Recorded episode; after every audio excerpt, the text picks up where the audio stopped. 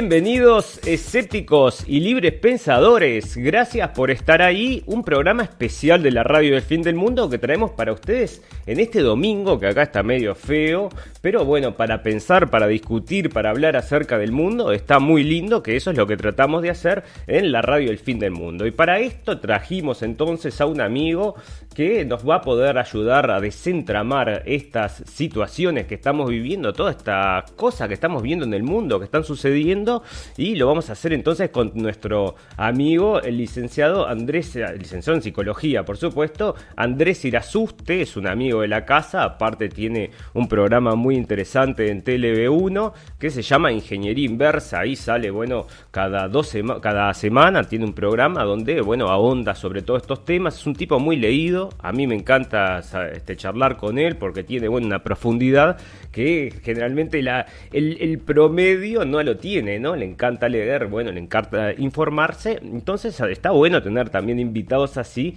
que tienen estas, bueno, estos intereses, ¿verdad? Justamente el licenciado entonces para hablar acerca de esto antifascista, fascista, la era del doble pensar.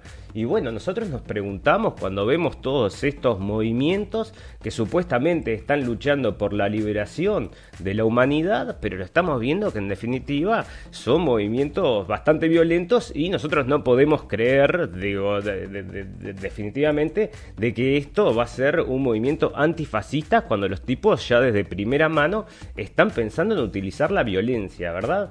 Y bueno, aunque esto no es algo que sea extraño en estos movimientos de izquierda a esta altura de las vidas, ¿no? Porque ahora ya estamos viendo de todo un poco, poco pero estos se definen también como izquierda, ultraizquierda, anarquistas, bueno, como que no hay nada definido, pero los que sí los define, los que sí los amontona, es una idea en particular que es esta de luchar contra el fascismo, ¿no? Toda esta cosa que han, bueno, que los medios han inculcado acerca del tema del fascismo, que nosotros, bueno, estamos por supuesto, nadie quiere fascismo, ¿a quién le podría interesar el fascismo, verdad? Pero cualquier tipo de oposición resulta a los ojos de esta gente, entonces no pueden aguantar ningún tipo de pero, ¿no? Cualquier pero es para darte un cadenazo y romperte los dientes. Entonces, estamos viendo también, como veíamos en el programa bueno, esta noche, el programa anterior, es que estábamos, que los entrenan, entonces los entrenan para defenderse, los entrenan para atacar, son cosas que nosotros estamos viendo que no nos gustan nada, ¿verdad? Porque nos parece que esto es una fuerza armada en base a la buena voluntad, lamentablemente creemos que es a la buena voluntad de que esta gente está supuestamente luchando contra el fascismo, pero mm, de forma violenta nosotros tenemos que sospechar, tenemos que decir no creo demasiado en eso. Porque, bueno, así no se hace, me parece. Vamos a hablar entonces, vamos a darle la bienvenida a nuestro amigo Andrés, que es entonces licenciado en psicología, bueno, oriental, por supuesto, psicólogo cognitivo conductual, egresado y posgraduado de la Universidad Católica del Uruguay, especializado en trauma psíquico y su tratamiento con EMDR y especializado en hipnosis clínica en la Academia LAHP de Viena. Bueno, es una persona que aparte, como les decimos, les gusta mucho leer, investiga muchísimas cosas y tiene un libro también que vamos a estar hablando de él porque en, este, en este libro también se ahonda justamente sobre estos temas que vamos a estar dialogando hoy entonces con Andrés. Andrés, bienvenido, ¿cómo estás? Un gusto Gerardo, muchísimas gracias, es un gran honor estar aquí eh, un amigo también, este, y te agradezco mucho esta oportunidad. Excelente. Bueno, nosotros, como te dije, bueno, no sé si escuchaste la introducción, pero ahí estábamos hablando entonces de esta, de este pensamiento homogéneo que existe entre esta gente que está luchando supuestamente contra el fascismo, ¿verdad? Y nosotros encontramos, por ejemplo, ciertas similitudes en lo que es el proceso de psicología conductual, donde vos a, partir de aplicar una metodología en el comportamiento, una modificación en el comportamiento, entonces lográs también una modificación entonces en, bueno, quizás en la psiquis, en las actitudes, en las cosas que, que uno quiere cambiar, yo qué sé, bueno, usted nos explicará mejor, para eso es licenciado, entonces nos va a contar entonces de qué se refiere entonces lo que es la psicología conductual y me gustaría que luego lo ahonde saber si esto se puede ver reflejado en los medios, usado en los medios para justamente, bueno, tener esta homogeneidad de pensamiento. Capaz que es muy largo, pero bueno, vamos a tratar de empezar a, empezar a explicar estas cosas. Sí, eh, yo, creo que hay eh, varias partes. Eh, si, vos querés, podemos ir desde lo micro a lo macro. ¿Qué te parece eso? para intentar explicarlo. Por supuesto, por supuesto. El piso es suyo, mi amigo. Muchas gracias, muchas gracias. Bien, eh, vos mencionabas lo conductual. Sí, eh, hay técnicas conductuales aquí, por ejemplo, el modelado de conducta eh, a nivel sociocultural de distintos grupúsculos, porque aquí en verdad no estamos hablando de las masas, de las grandes masas, sino grupúsculos eh, a veces ni siquiera con una organización unánime, unificada, eh, sino más bien que se comportan como en un patrón de hordas, de turbas sociales que generan vandalismo, estragos, eh, que atacan incluso a personas, por ejemplo, con esto que sucede en Estados Unidos, con el caso Floyd, atacan a personas afroamericanas que en teoría eh, dicen defender. Eh, una vez que se desata la, violencia social, eh, de algún modo, como decimos aquí en el Río de la Plata, marchan todos. Todo lo que se ponga en el camino, digamos, como dirían los argentinos, es boleta, ¿verdad? entonces, por un lado, tenemos técnicas conductuales, ¿sí? modelado de conducta, por ejemplo, pero ahí no termina la cuestión. Eh, esa sería una de las tácticas de formación de estos grupúsculos. Eh, lo que tenemos eh, a su vez enlazado a eso, encadenado, es una suerte de diseño de la opinión pública y aquí ya entran a jugar no solo los activistas sociales, que tienen su brazo contestatario, armado inclusive, y, a su vez su brazo intelectual, por ejemplo, como otro tentáculo, es decir, existen activistas sociales violentos, de barricada, vamos a decir, y también activistas sociales que operan más desde el plano intelectual, por ejemplo, o em, de, la cultura, de una cierta cultura orgánica a la hegemonía cultural de la izquierda. Eh, también tenemos a los medios, como un jugador en todo esto. Un jugador bastante complejo. Eh, Quizás el más importante, dígame usted. Sí, sí, quizás sí. Y, aquí eh, podemos entrar a hablar eh, de una definición básica de propaganda que ya la brindaba Walter Lippmann en los años 20. Walter Lippmann fue uno de los grandes padres de la propaganda, eh, junto con Edward Bernays, nada menos que el sobrino de Sigmund Freud, ¿verdad? Eh, todo el mundo conoce a Freud, pero eh, casi nadie conoce a Bernays y, llama mucho la atención que no se lo estudie en las universidades, por lo menos aquí, en esta región. Desconozco si en Alemania quizás sí se lo estudia, aunque eh, algo me dice que no, sospecharía que no. Bueno, a partir de esto me gustaría, perdón que te haga una interrupción cortita acá, pero tenemos justamente un video de Blendenblick acerca de, de Bernays, el padre de la propaganda se llama, y justamente está, nos cuenta en esa historia de, es un video que hice, que edité, que son pedazos de otros documentales, donde te cuenta que, por ejemplo, modificó el, el, el accionar de los norteamericanos, por ejemplo, les voy a dar un ejemplo, que es el desayuno. El desayuno de ellos era, parece que era muy liviano, era jugo de naranja, unas tostadas y un café con leche. y comenzó toda una campaña para poder vender entonces este mm, era tocino. Entonces, bueno, lo habían contratado para vender tocino a este hombre y empezó a poner doctores, gente vestida de doctor en la tele para que este, les recomendaban empezar el día con un desayuno poderoso, ¿no? Con esto que era el tocino que quería vender la industria porcina. Y lo termina modificando y termina modificando el hábito de toda una población, ¿verdad? Exacto. Eh, ese es un excelente ejemplo. Eh, justamente fue contratado, dado que él trabajaba para el gobierno federal de los Estados Unidos, se ve que tenía muy buenos contactos. Eh, yo honestamente no sé cómo llegó ahí, eh, pero evidentemente este, ahí hubo una trama. Eh, incluso él introdujo el psicoanálisis en Estados Unidos, es decir, las obras de su tío político, porque él era el sobrino político de Sigmund Freud.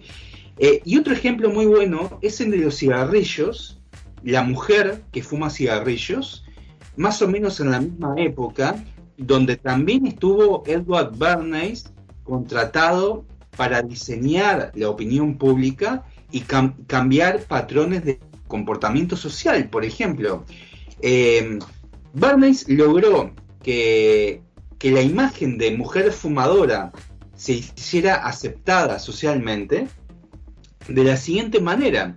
Dado que en los años 20, hasta los años 20, 30 aproximadamente, eh, la, imagen social de la mujer fumadora era muy negativa, es decir, eh, daba la imagen de mujer promiscua, libertina, etcétera, etcétera.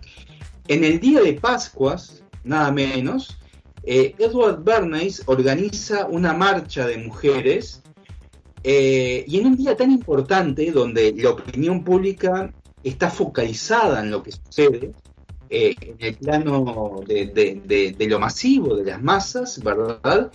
Eh, estas mujeres encienden unánimemente los cigarrillos, llevándolos a su boca, como si fueran antorchas de la libertad. Ese era el, el lema. Entonces, combinar eso precisamente como con una fecha tan especial como el Día de Pascuas, eh, en una sociedad que es muy religiosa como la norteamericana, eh, fue eh, un cóctel muy interesante y logró modificar a nivel social la imagen de la mujer fumadora. Entonces, ser una mujer fumadora se transformó en algo deseable. de libertina pasó a libertaria, vamos a decir, ¿no? Eh, a libertad. Eh, bueno, ahora soy libre porque estoy prendiendo las antorchas de la libertad. Bueno, el cine jugó un gran papel también, ¿no? Porque están todos de la mano. Industrias, industrias y propaganda siempre de la mano. Pero bueno, una cosa es que este, están haciendo, como vos ejemplificás, y yo te contaba antes, acerca de que pueden realmente modificar entonces el concepto o la forma de actuar de todo un país, ¿no? Y eso lo podían hacer entonces en los 30, estamos hablando, ¿no? 30, 40. Imagínate qué es lo que se puede hacer hoy con todos los elementos que se tienen o qué no se puede hacer hoy. ¿Serán estos elementos entonces usados para lograr esta mm, homogeneidad de pensamiento que justamente tiene a esta gente como luchadores de la libertad, en su concepto, creo yo, ¿no? E, exacto. Eh, yo ahorita hablaba de Walter Lippmann, que fue el maestro de Edward Bernays, y fíjate cómo definía él propaganda. ¿Qué es la propaganda? Eh, que comúnmente se lo confunde con publicidad, pero son cosas distintas. Fíjate vos cómo lo definía, y esto en esencia yo creo que no ha cambiado.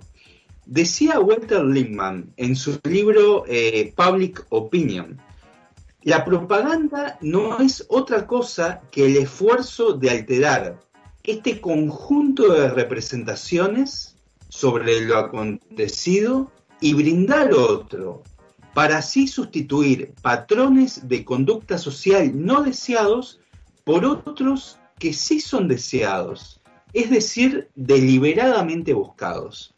Así define, definía Walter Lippmann en su libro Public Opinion su obra principal, en los años 20, cuál es el cometido de la propaganda.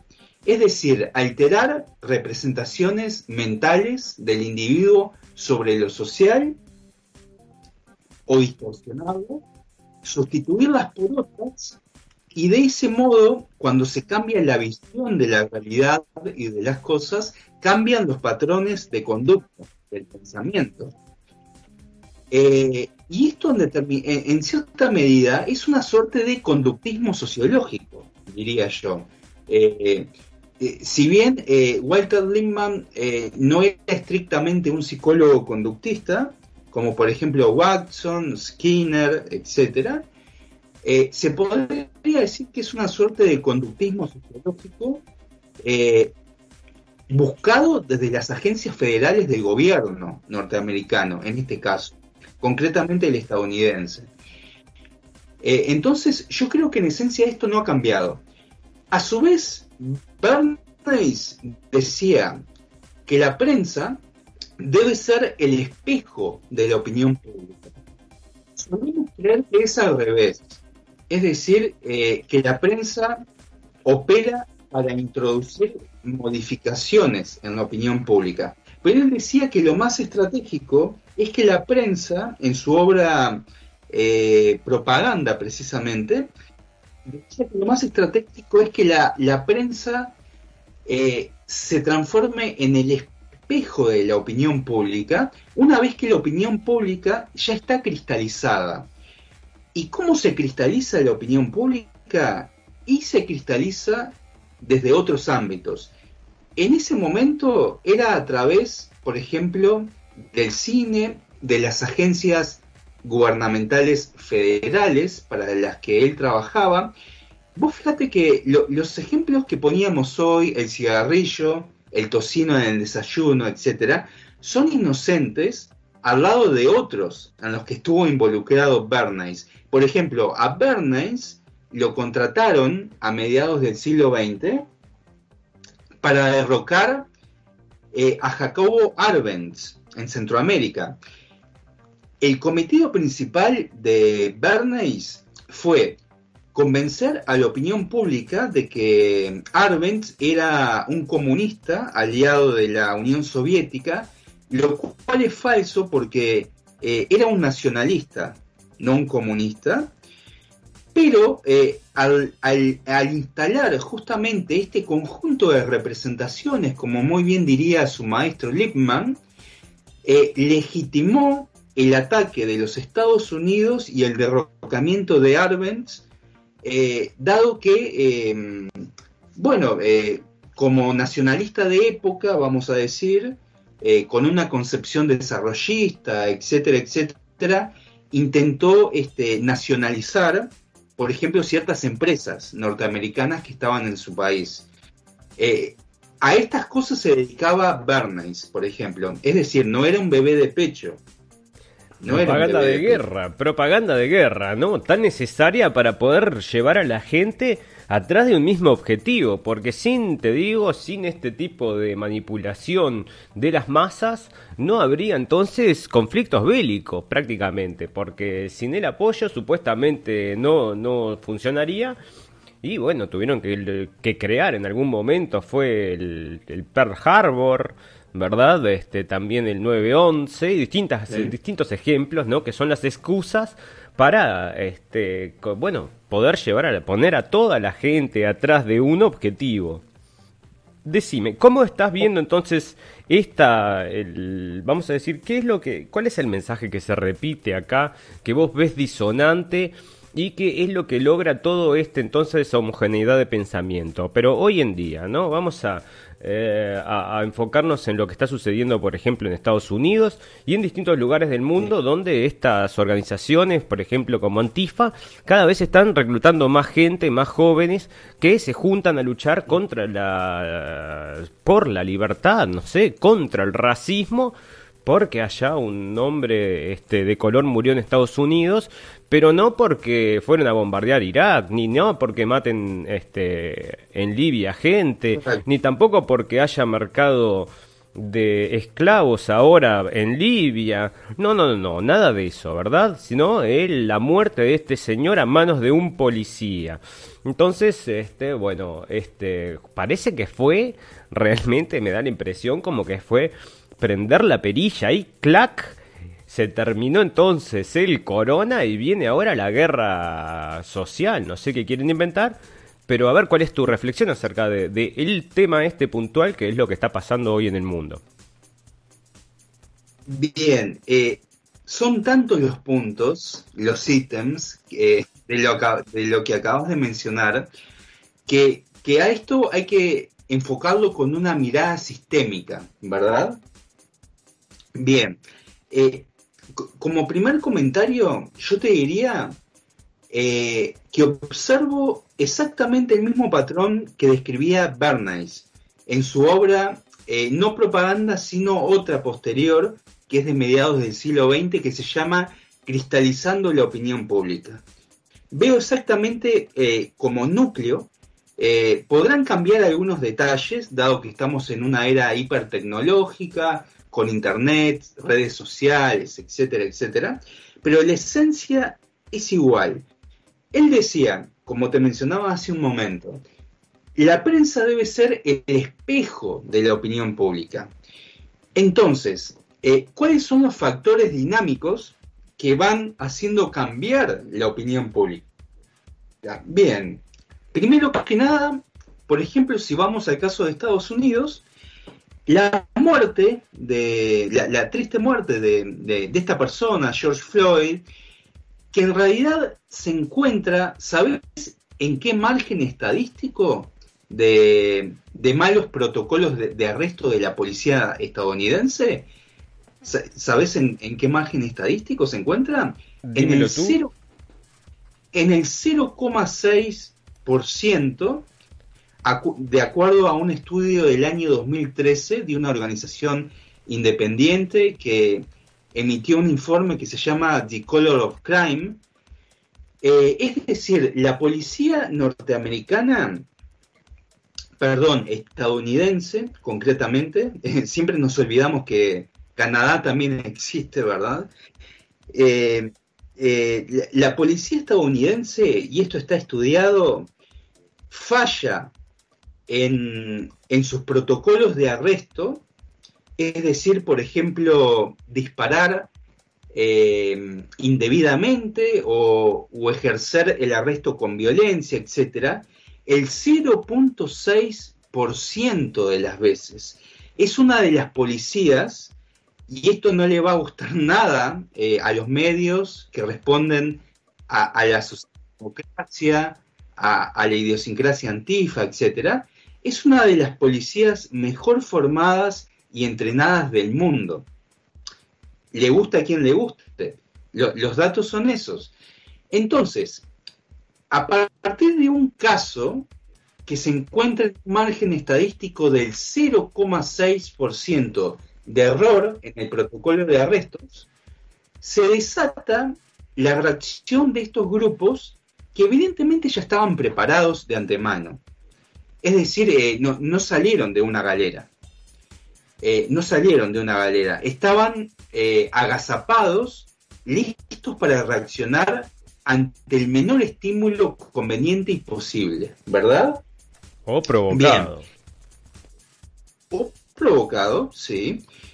Eh, entonces estos grupos comienzan a actuar, e-, esta ola de violencia se propaga alrededor de 75 u 80 ciudades por todo Estados Unidos, en estas olas violentas, en esta turba social violenta, incluso eh, son saqueados los negocios o las propiedades privadas de los propios afroamericanos, y hay videos en, incluso en YouTube sobre eso, eh, que en teoría es una protesta en contra del racismo, pero eh, es decir, cuando se desata la turba social, marchan todos. Bueno, pero mi pregunta, mi pregunta quizás sea, ¿cuál es el, qué es lo que piensa toda esta gente? ¿Qué, qué, pensás vos? ¿Qué, ¿Qué, realmente piensa esta gente que está en estas actitudes, que se toman este, mm, eh, bueno, estas atribuciones de, repartir este, igualdad y paz en el mundo, luchar contra el racismo, rompiendo todo. ¿Qué pensás que piensa esta gente? ¿Serán, eh, son manipulados o es gente que en definitiva, este, que no, que, realmente están eh, pagados o que vaya usted a saber? ¿Qué, qué pensás? ¿Cuál es la, el, grueso, no? El grueso de esta gente. Sí, bien, voy con eso, pero primero te, termino eh, lo, que yo te decía sobre el enfoque sistémico de esto, ¿no? Eh, eh, te, termino eso y enseguida te Sí, sí, dale, dale, perdón, perdón. salté, un casillero, dale, dale. entonces, bueno, se desata todo este fenómeno. Obviamente la opinión pública comienza a formarse una imagen de todo esto. la imagen evidente la, falsa dialéctica que se instala eh, a partir de este fenómeno es algo así como sistema opresor, blancos malvados, barra versus eh, afroamericanos oprimidos, eh, como fruto de décadas y décadas de racismo se instala esa dialéctica, lo cual no es así, pero eso daría para otro capítulo inmenso. Entonces, eh, la prensa, los medios, tal como decía Bernays, se transforman en el espejo de la opinión pública. Y todos los medios, o mejor dicho, el 95% de los medios, captan esta imagen y obviamente comienzan a reproducirla porque a ellos les da rating. Eso para empezar, ¿no? Eh, y a su vez eh, masifican por todos lados, en la TV, en la radio, en las redes sociales, en los portales de internet, esta imagen y por lo tanto ahí culmina, cierra lo que Bernays denominaba la cristalización de la opinión pública. Eh, es decir, la prensa se transforma en el espejo de la propia opinión pública y la opinión pública intenta mirarse a sí misma en los medios. Entonces, eh, ¿qué otra versión, qué otra visión de la realidad, qué otra cosmovisión de la realidad puede tener eh, la masa social si, si, lo único que hay es, es un rebote un ida y vuelta, un feedback eh, a partir de, algo que es unidimensional, es decir, una cristalización de la opinión pública que tiene a los medios como espejo que toman eh, lo que ya sociológicamente eh, viene en devenir, digamos, y luego lo ofrecen como reflejo de lo que la realidad es. Y ahí hay que recordar la definición de propaganda que daba Walter Lippmann. La prensa, al transformarse en este espejo, devuelve un conjunto de representaciones sobre la realidad social, eh, crea patrones de comportamiento y de ese modo el círculo cierra como una serpiente que se muerde su propia cola, ¿verdad? Exactamente eh, eso te iba a decir, el oroboro. Ahí está. Eh, e, ese sería, como a grandes rasgos, eh, el enfoque sistémico del cual te hablaba. Y ahora respondo lo, otro que me habías preguntado, bueno, ¿qué es lo que tienen en la, en la mente estas personas que cometen estos delitos? Eh, se observa un fenómeno curioso. por ejemplo, en concreto en el caso de Estados Unidos. en los movimientos de protesta en contra del racismo, eh, no hay solamente afroamericanos en los antifas estadounidenses, hay blancos también, por ejemplo, ¿no? Eh, la paradoja de que estos propios blancos antifas destrozan, incendian, atacan, saquean, hacen vandalismo en contra de las propiedades, negocios, etcétera, de los civiles afroamericanos. Es decir, tenemos un movimiento presuntamente contestatario hacia una especie de racismo sistémico, un presunto racismo sistémico en la cultura, conformado por quienes serían los perpetradores del racismo, es decir, los blancos, que se, se meten, terminan metidos dentro de estos movimientos de protesta y luego atacan a los propios afroamericanos a nivel social. ¿Te, ¿Te das cuenta de la locura que implica esto? ¿No? Es el doble pensar. Puede ser que estemos conviviendo con dos ideas absolutamente contrapuestas, de pensar que luchar contra el fascismo es ser el peor fascista que nunca te imaginaste, pegando con cadenas y con palos a la gente porque lleva un cartel que decide, con lo que es el mensaje hegemónico. Exacto. Eh, vos sabés que este fenómeno fue estudiado eh, por un antropólogo de la Escuela de Palo Alto en Estados Unidos, eh, Gregory Bateson. Él le llamaba double bind, es decir, la, coexistencia en el psiquismo de una persona de mm, mensajes, consignas, enunciados totalmente contrapuestas que generan una ambivalencia emocional tal que incluso él demostró eh, que incluso pueden conducir a la psicosis, a la disociación del yo. Eh, entonces, estas personas, eh, evidentemente, más allá del fenómeno macro que hemos descrito aquí, a nivel individual en su psiquismo, eh, emocionalmente no están demasiado bien que se diga, ¿no? o sea, como mínimo estamos ante personas con una fuerte desregulación emocional, Eso es un diagnóstico profesional, ¿no? O sea que vamos a estar escuchando de quién sabe.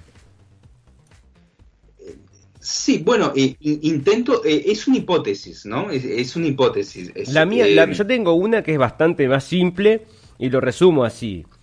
Les falla.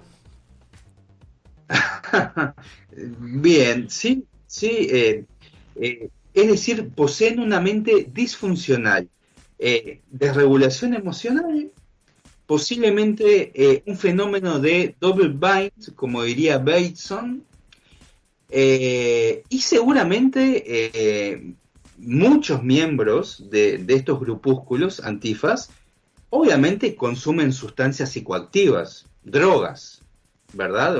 Un, fenómeno extremadamente extendido en los Estados Unidos. Por lo tanto, no se puede esperar una suerte de comportamiento basado en la lógica aristotélica de parte de estos sujetos. Eh, además de que son muy peligrosos, muy peligrosos, ¿no? Como muy bien vos decías, este, em, eh, no, sé si me querías hacer algún comentario sobre eso. Bueno, nosotros teníamos acá, tocamos en el capítulo anterior, acerca justamente de los antifa que habían golpeado una pareja de ancianos, 68 años, los habían golpeado con estas piñas americanas. O sea, no, andás a ver, ahora que lo comentás, ¿no? Pues digo, se me pasa solo por la cabeza. También se le repartía a la gente de ISIS, allá en Medio Oriente, para luchar contra el Assad, unas drogas, no me acuerdo qué drogas eran, pero los volvían locos Andás a ver si no usan la misma estructura acá, ¿no? Porque son aparatos desestabilizadores que los eh, usan según les interesa. Entonces, capaz que es justamente la nafta que impulsa a estos chiquilines son estas, no sé, bueno, estas, pastillitas psicoactivas. Andás a ver qué hacen. Y bueno, yo qué sé, no sé, porque realmente tan este, irracional no puede ser, ¿no? Sí, y vos sabés que ese fenómeno de las drogas y los movimientos subversivos se remonta como mínimo, como mínimo, y quizás más atrás, eh, no, no lo sé, a la revolución soviética. Ya los bolcheviques, eh, eh, en el 17 y también antes, según el historiador Orlando Fight, consumían grandes dosis de opio grandísimas dosis de opio eh, y muchos eh, bolcheviques revolucionarios de la primera guardia también eran adictos a la cocaína, por ejemplo.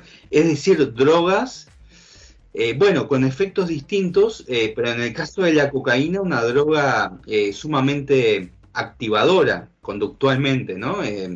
es decir, que te deja pronto, vamos a decir, para salir a matar. Una cosa así. Es decir, el cine no, inventó esta imagen del subversivo social, sino que primero, primero fue la práctica y luego eh, su propaganda, en todo caso, ¿no? Eh, bueno, pero espera, este, ahora que mencionás el cine, quiero, te quiero solamente hacer un paréntesis acá y comentar algo que estaba pensando el otro día, ¿no? Con respecto a este tema. Me parece a mí, me parece, tengo la leve impresión, desde que, que desde el cine durante muchísimo, muchísimo tiempo nos han estado emitiendo imágenes que están, bueno, si no son racistas, les pegan el palo, ¿no? Yo me acuerdo en la época cuando era más joven y mirábamos películas con, los, con mis amigos, cuando tenías que poner VHS, ¿no? En esa época era. Y siempre había en esa época, en los noventas, ochenta y pico, tenías eh, una persona de color en la película. Y siempre moría primero. Era una cosa clavada, ¿no? Todas las películas de Hollywood tenían una incidencia así, ¿no? Este, Ya sabías que estaba en la persona de color, sabía que iba a morir primero en todas. A ver, no, se me, no me acuerdo de una, pero yo que creo Predator era una. Bueno, hay muchísimas. Bueno, Hollywood. Eh, a ver, yo, no voy a ser eh, hipócrita y decir, eh, muchachos, vean únicamente cine alternativo.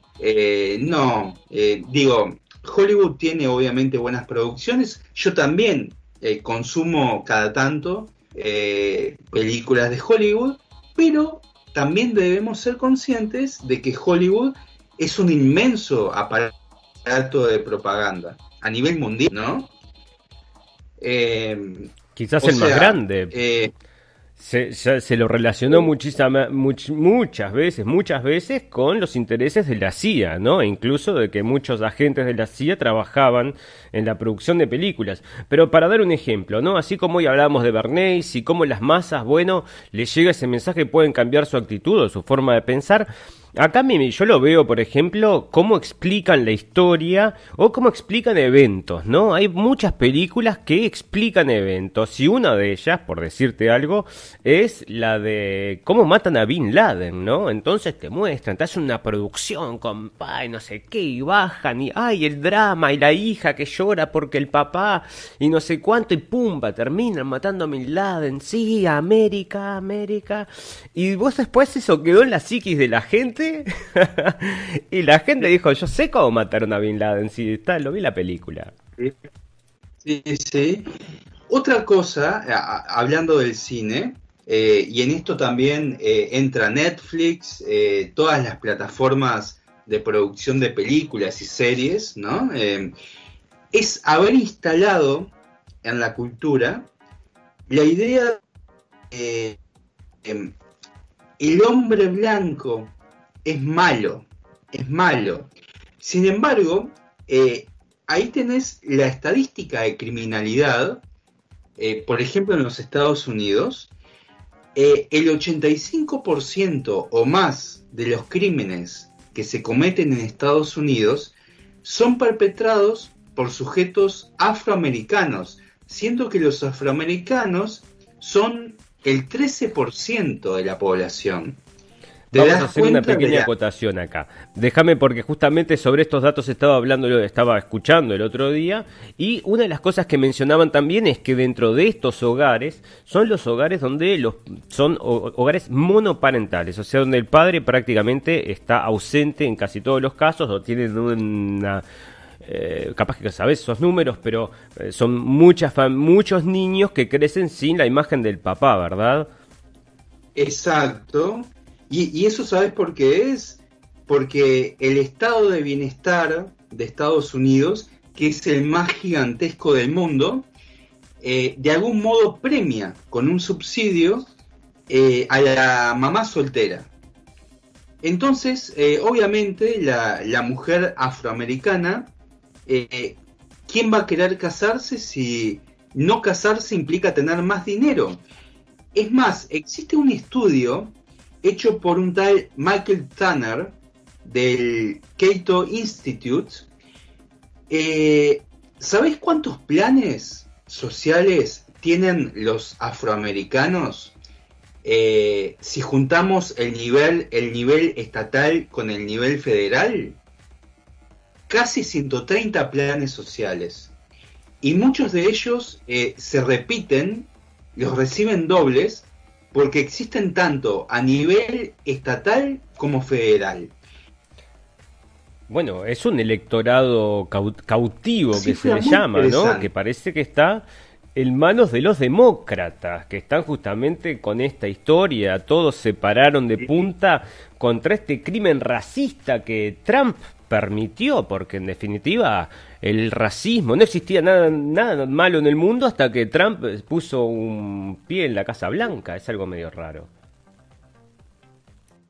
Bien, ahí te voy a mencionar dos cosas.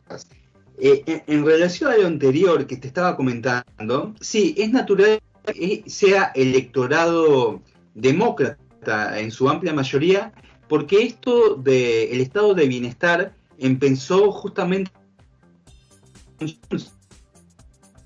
Y sabes, por ejemplo, eh, una familia de tres integrantes, ¿cuánto recibe al año? ¿Cuántos miles de dólares? Si juntamos todos los subsidios, beneficios, food stamps, es decir, eh, tickets de alimentación, como le decimos aquí en, eh, en el Río de la Plata. ¿Sabes? Eh, una familia de tres integrantes afroamericana, ¿cuántos miles de dólares al año recibe? No recibe.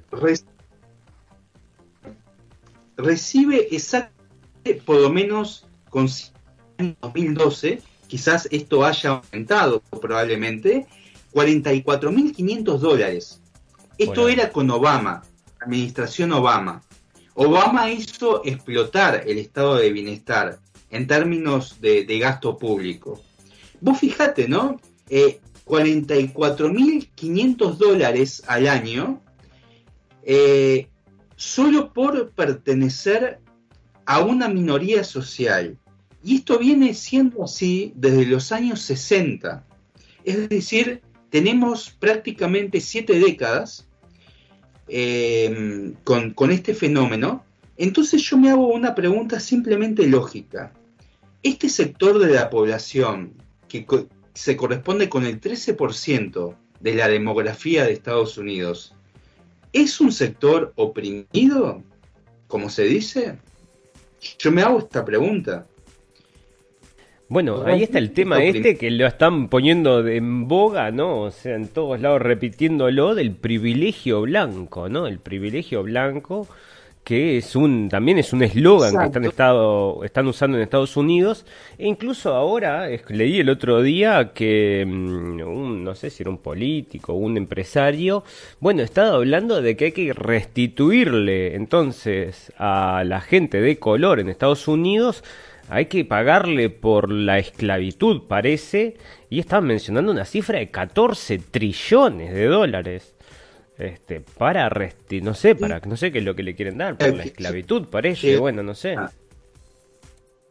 No, no me asombraría que eso llegara a pasar. Eh, en la historia humana, la, esclavitud no es un fenómeno monopolizado por eh, las, las personas de África. Por ejemplo, eh, gran parte de la Edad Media y el Renacimiento eran precisamente los africanos que esclavizaban a las poblaciones blancas mediterráneas y lo hicieron en una proporción muchísimo mayor que la de los famosos barcos esclavistas. Es un fenómeno moderno de, de aproximadamente 200 años de duración, quizás 250 años. Em, y además, dentro de África, dentro de África, cuando existían estas compañías clavistas para este, los africanos, eh, las propias etnias africanas se esclavizaban entre sí. Es decir, una etnia más poderosa, o quizás eh, una suerte de reino, eh, se lanzaba, se avasallaba sobre una tribu eh, que no tenía recursos de defensa, los esclavizaban ellos mismos y ellos mismos se los entregaban, por ejemplo, a los portugueses, a los holandeses, etcétera, etcétera. Claro, los vendían. este, los vendían. Los, propios africanos vendían, esclavizaban y vendían a sus eh, hermanos de etnia. Eh, y esto no, nada de esto se dice. Hollywood no dice las cosas. No, Hollywood menciona siempre eh, esto, ¿no? Como que, y, y en particularmente lo he visto de parte de, por ejemplo, Quentin Tarantino, que está mucho con estos temas, ¿no? Con el tema del racismo. Son ciertas productoras de Hollywood que están repitiendo y repitiendo como que, bueno, los blancos no son racistas. Los blancos son racistas porque, bueno, tenían este, esclavos. Pero yo me pregunto en esa época cuántos podrían tener esclavos, cuántas personas blancas podrían tener capacidad para tener esclavos que planten y que hagan cosas y, que no sean obreros, ¿no? O que mineros o que sean me parece que la gran mayoría de la gente, de, todos los colores, eran los que, no sé, pero debían ser un puñado muy, muy pequeño de personas que tenían esclavos, ¿no? No es que todos los blancos tuvieran esclavos, no sé cómo es, pero me parece que está medio exagerado. Vos siempre ves las películas y siempre está, bueno, pertenece entonces, parece que este tiene esclavos negros y te muestran este tipo, que es blanco, por supuesto, pero bueno, no sabes si este era uno en un millón o era uno también en 300 millones, ¿no? Porque te lo hacen como que todo el mundo y han expandido entonces esto que se llama la culpa por el privilegio blanco. La gente ahora se está arrodillando ante los Black Lives Matters para disculparse del privilegio blanco. Bueno, pero si nos vamos, miramos bien, bien para atrás, andás a ver si tus ancestros tuvieron realmente privilegio, ¿no? E-, exacto. Eh, tal como vos decís, eh, Gerardo, la mayoría de los inmigrantes blancos en Estados Unidos iban con una mano atrás y otra adelante a trabajar y a sobrevivir. No eran grandes terratenientes eh, con decenas y decenas de esclavos, como por ejemplo Thomas Jefferson, etcétera, etcétera.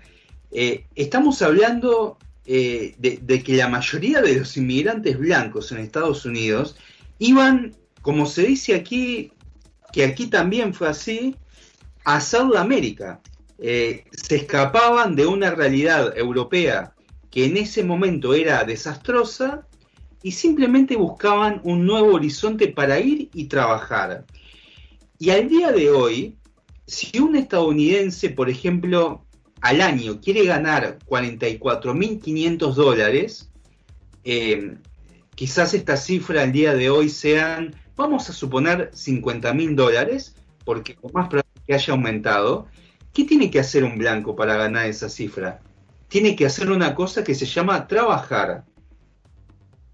En cambio, el estado de bienestar, ¿sabes cuánto cuesta en Estados Unidos? Es decir, eh, el estado de bienestar se mantiene con el impuesto de los contribuyentes, ¿verdad? ¿Sabes cuánto cuesta el estado de bienestar en Estados Unidos para este 13% de la población? Un trillón de dólares.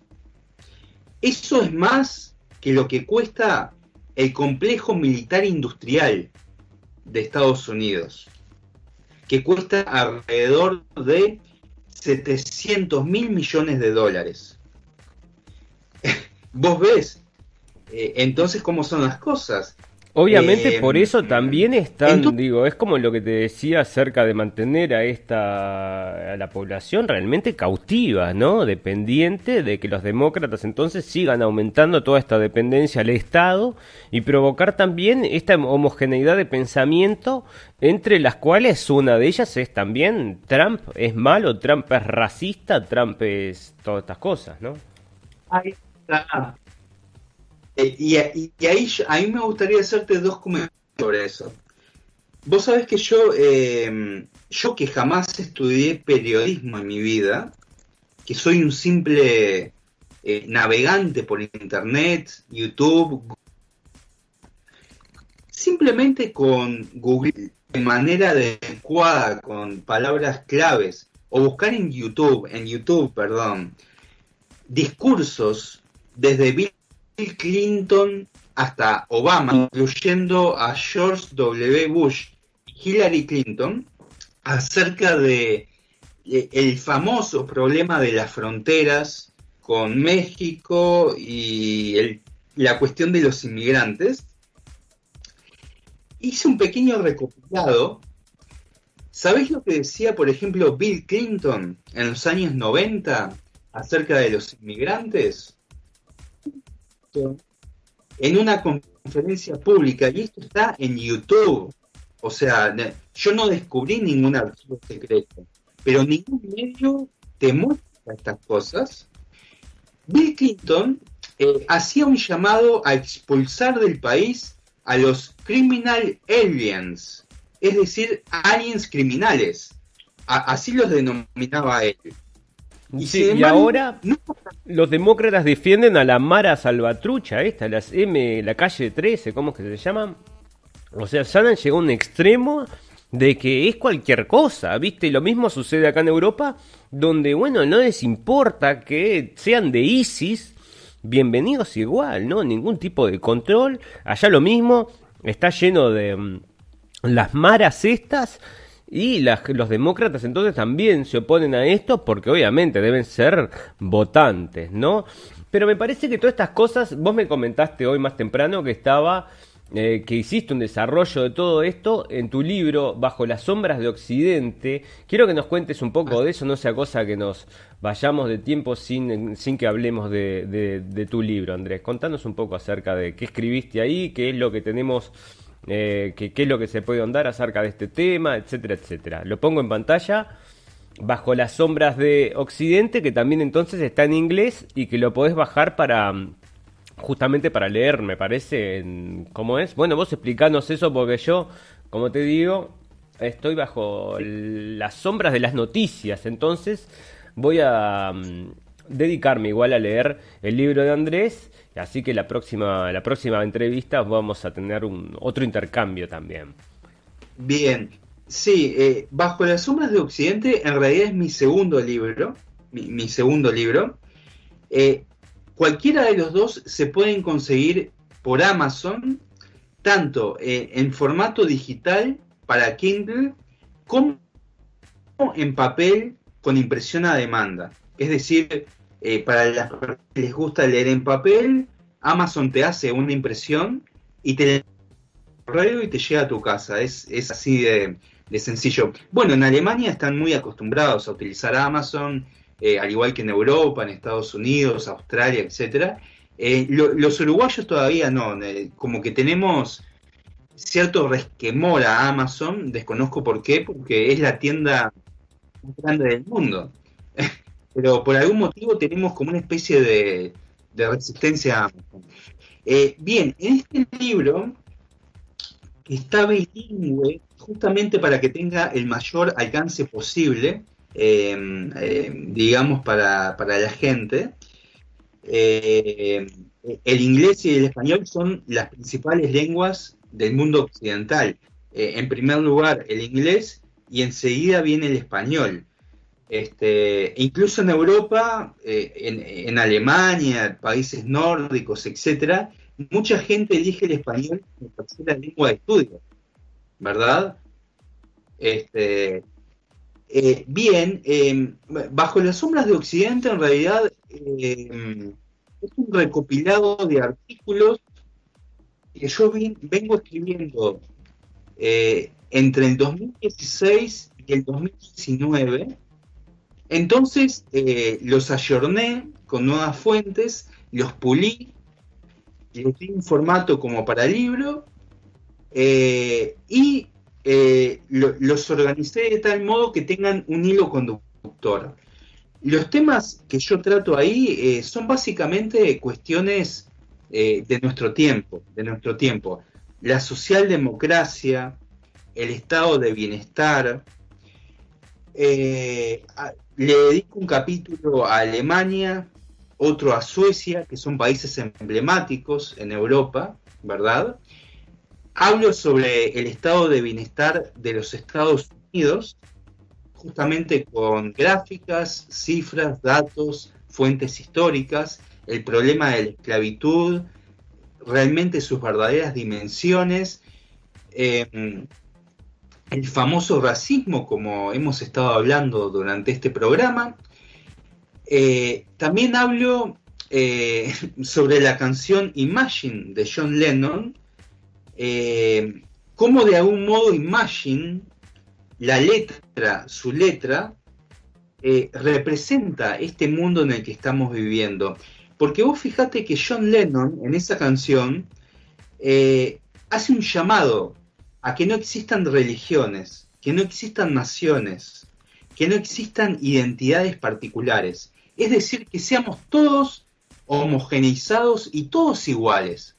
Y yo me pregunto, ¿eso no entra en un cortocircuito extremo con la supuesta diversidad y pluralidad que defiende la nueva izquierda en esta hegemonía cultural que estamos viviendo? ¿No, es un inmenso cortocircuito eso? Doble pensar. Sí. Finalmente, esa canción de Lennon, que es el primer eh, capítulo del libro, revela simplemente en una canción eh, la, la, esencia de toda esta cuestión. Es decir, un una pseudo defensa de la diversidad que en realidad termina siendo la nivelación unidimensional de todas las cosas, de la identidad, de las costumbres, las prácticas, las creencias, las ideologías, las religiones, etcétera, etcétera. Es decir, eh, pareciera que eh, en, en, la canción de Lennon hay una especie de homo soviéticos, de hecho, Lennon durante parte de su vida fue, eh, tal como se definía a sí mismo, eh, un izquierdista radical, radical. Por lo tanto, en esa canción hay un homo soviéticos en su letra, claramente. Un hombre nivelado, homogenizado, una tabula rasa. Una tabula rasa sobre la cual construimos un edificio parejito, unidimensional, eh, y así todos iguales. Como... Es que el himno de Soros vendría a ser básicamente, ¿no? Sí, sería un, excelente himno para Soros. Eh, y bien, en el libro también trato otras cuestiones, como por ejemplo eh, el psicoanálisis, la relación que tuvo Freud con los revolucionarios soviéticos, cosa poco conocida, pero hay investigaciones históricas acerca de eso. Trato, por ejemplo, la figura de Michel Foucault, eh, un, em, quizás en Alemania no tanto, pero en Francia y en el Río de la Plata, eh, Foucault todavía sigue siendo un dios académico, eh, vos entrás a, la facultad, por ejemplo, en mi caso, la facultad de psicología. Eh, en, el caso de la facultad estatal estoy hablando porque yo eh, al grado lo cursé en la facultad estatal, a la licenciatura en sí misma. O sea, después me posgradué en, en la Universidad Católica, ¿no? en la Universidad Estatal vos entrás y al segundo día ya te están inyectando Foucault eh, como aquel, eh, el personaje de la naranja mecánica, viste, que le, ponían eh, un dispositivo en sus ojos y le pasaban imágenes proyectadas para que su cerebro fuera asimilando. en esta película tradicional, La Naranja Mecánica, ¿verdad? sí, me acuerdo, me acuerdo. De, esa famosa escena, ahí está. Bueno, te, te inyectan a Foucault de esa manera entonces yo le dedico eh, un par de capítulos a Foucault, eh, revelando aspectos acorde a sus tres principales biógrafos que no son nada agradables acerca de Foucault. Son extremadamente comprometedores. Eh, Foucault, dado que vivimos en una era de corrección política extrema y estamos rodeados de una sensibilidad con un umbral de reacción extremadamente bajo.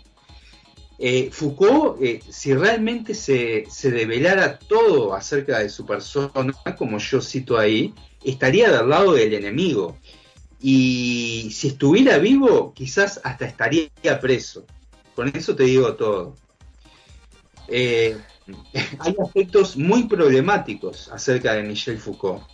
Me imagino que será para un programa entero todo esto, ¿no? Porque me imagino que dentro de lo que es la historia de la formación de las cabezas de las masas, bueno, no creo que todo sea trigo limpio ahí atrás, ¿no? Entre otras cosas, eh, como hablábamos hoy acerca de Bernays o de también de Freud y toda esta gente, puede ser que tuvieran intereses que quizás no subyacía solamente el tema de la medicina, sino que tuviesen otros intereses detrás, vaya usted a saber, ¿no? Por supuesto, por supuesto. Eh, lo, que te podría decir a grandes es que no eran bebés de pecho. No eran bebés de eh, Bien, eh, en ese libro analizo eh, varias cuestiones, eh, básicamente de ese tipo. También analizo algunas cuestiones como el amor platónico, que era en realidad el amor platónico en la antigua Grecia, porque existe una confusión grande acerca de eso. el amor platónico no, no tiene nada que ver con el amor idealizado entre hombre y mujer, no, no se trataba de otra cosa. Eh, igual entrar a explicar eso implicaría irnos de tema radicalmente. Ya vamos a volver, ya vamos a volver porque cuando tenga eh, todo todo leído de bajo las sombras de Occidente, seguro vamos a volver a, a desgranar todo eso que es tan interesante. Vamos a darle un cierre a este programa porque como sabés, todas las cosas buenas tienen un final, pero todas las cosas malas también. Así que hay que cerrar en un momento y vamos a estar cerrando, me parece, con la pregunta más importante de todas. Que me gustaría que vos la contestes, que te explayes como quieras, pero bueno, sería básicamente ya la única, la última pregunta, vamos a decir. Así que, este, ¿vos cómo pensás que en, en definitiva se forman estas cabezas, qué tienen que consumir, qué tipo de input tienen que tener para que este sea el output. Como vos dijiste, ¿no? Hay ciertas cosas que mm, describiste, como el umbral este de... Mm, bueno, muy bajo, dije, desarrollalo vos, desarrollalo vos porque se me, se me fue ahora. Este, bueno, y todas estas características que que, bueno, un poco que describen a esta masa, vamos a decir, de antifascistas, ¿no? Así como que se describen ellos. me, me, encanta que hayas utilizado los términos input y output porque eso es bien cognitivo, bien cognitivo, eh, eh, muy bueno. Mira, yo, yo para, para cerrar te diría lo siguiente. Eh, tanto Marcuse, Herbert Marcuse, como Gramsci, que yo estoy seguro que están en el infierno en este momento, se deben estar riendo y disfrutando mucho. ¿Y por qué te digo esto? Bueno, Gramsci, eh, como sabemos, hablaba sobre tomar el control sobre la educación, es decir, infiltra la educación con ideas y gobernarás con ideas, ¿verdad? Eh, esto está muy bien explicado, por ejemplo, en su antología editorial siglo XXI, si no recuerdo mal. Eh, eh, Gramsci, a diferencia de Marx, se dio cuenta de que para llegar a un estadio final de hegemonía cultural de la izquierda socialista, en realidad lo que hay que hacer es tomar por asalto el dominio de la cultura. Y para eso es fundamental tomar por asalto la educación. Entonces, eh, eso explica por qué en los centros educativos de todas partes de Occidente, y quizás más allá, a todo el mundo se le enseña lo mismo, una concepción unidimensional sobre la realidad que si tuviéramos que ubicarla en el espectro ideológico, es la socialdemocracia es la socialdemocracia. Eh, es decir, un socialismo, un socialismo blando, por decirlo así. Eh, la Unión Soviética fracasó y a su vez en Occidente queremos ser, eh, siendo libres, tomar Coca-Cola, ir a McDonald's. Entonces, bueno, busquemos una receta intermedia. Y esa receta intermedia no es otra que la socialdemocracia. Socialismo, pero con Coca-Cola, vamos a decir, ¿no? Eh, eso un lado, sobre Gramsci. Y Marcuse, eh, uno, eh, una de las figuras más prominentes de la escuela de Frankfurt, eh, una escuela, una tradición revisionista del marxismo, que primero, bueno, nació en Frankfurt, allá donde estás viviendo vos, o sea, en Alemania, quiero decir. No, no, sé bien en qué ciudad está viviendo vos. vos estás en Berlín, ¿verdad? No, yo estoy en Colonia. Ah, bien, ok. Bueno, eh, eh, este movimiento nace en Frankfurt, financiado con dineros argentinos, curiosamente, eh, de, las grandes plantaciones agrícolas que tenía Félix Bail en Argentina. Así es como nace el Instituto para la Investigación Social de la Escuela de Frankfurt y Hebert Marcuse fue eh, una de sus figuras insignias. ¿Y qué planteaba Herbert Marcuse? En los, años 70, Marcuse da un famoso discurso en la Brandeis University en los Estados Unidos, en la costa atlántica de Estados Unidos. Ahora no recuerdo exactamente en qué estado se encuentra la Brandeis University, pero en la costa atlántica, no muy lejos de Nueva York. Em, universidad, bueno, eh, confesamente afín a ciertos intereses geopolíticos. Eh, Marcuse da un, un famoso discurso a las juventudes sobre lo que él llamaba la tolerancia represiva. Y básicamente lo que plantea Marcuse es que como vivimos en aquel momento, por lo menos, en un sistema burgués opresor, dominado por élites blancas, capitalistas y bla, bla, bla, ya conocemos todo ese discurso, es legítimo reaccionar con una contraviolencia que sea revolucionaria y liberadora de las minorías sociales, precisamente. Marcuse es el gran filósofo de una presunta liberación de las minorías sociales presuntamente oprimidas. Eh, y bueno, eso es lo que estamos teniendo, tanto del lado de Gramsci como de Marcuse. Estos dos, estas dos figuras tan insignes eh, se deben estar eh, riendo a carcajadas desde el infierno y disfrutando mucho de lo que acontece en este mundo, en este valle de lágrimas, en el que estamos insertos, vamos a decir. yo, eh, respondería así la, cuestión. Yo creo que andás a ver si no lo peor está por venir, ¿no? Porque realmente no veo que estos eh, buenos desarrollos, que estas...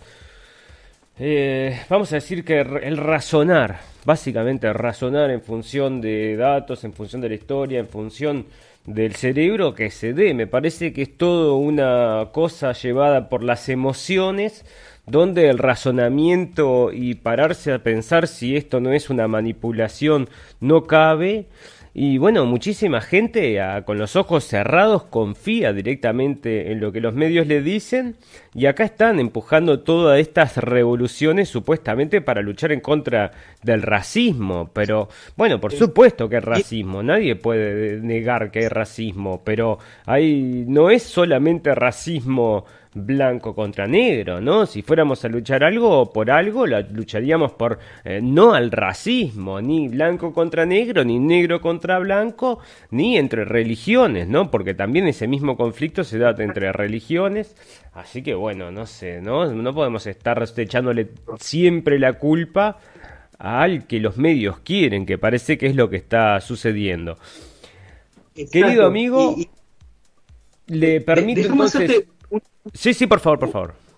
Un último comentario, mira, eh, ahora que mencionas esto, vivimos en una era de una paradoja que es extrema.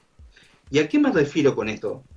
Jamás en la historia de la humanidad el individuo común del pueblo llano tenía acceso a tanta información. Y sin embargo, jamás en la historia de la humanidad hubo una uniformización de las mentes con un discurso unidimensional, cuadradito, cuadriculado, tal como lo vemos hoy. Es decir, eh, yo a esta información que te he mencionado, y yo, jamás en mi vida estudié periodismo ni nada por el estilo, simplemente la, la he descubierto gracias a Internet y googleando, básicamente. La información está allí, pero la gente no la busca. ¿Y por qué no la busca? Porque se sienten conformes. El rebaño se siente tranquilo con las eh, explicaciones eh, oficiales que brindan los medios, etcétera, etcétera. Y si las ovejas están tranquilas, el lobo se siente feliz.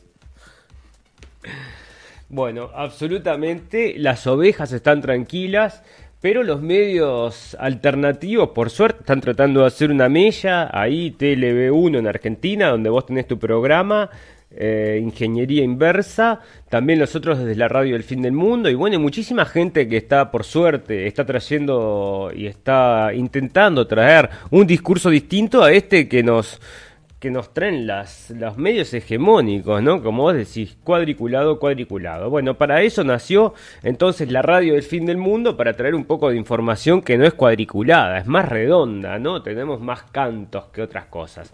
Querido amigo, bueno, entonces vamos a dar una, un cierre a esta entrevista. Lo último son sus palabras y yo me estoy ya entonces despidiendo, eh, diciéndole a toda la audiencia que muchísimas gracias por la atención, que nos pueden encontrar acá en la página de Facebook.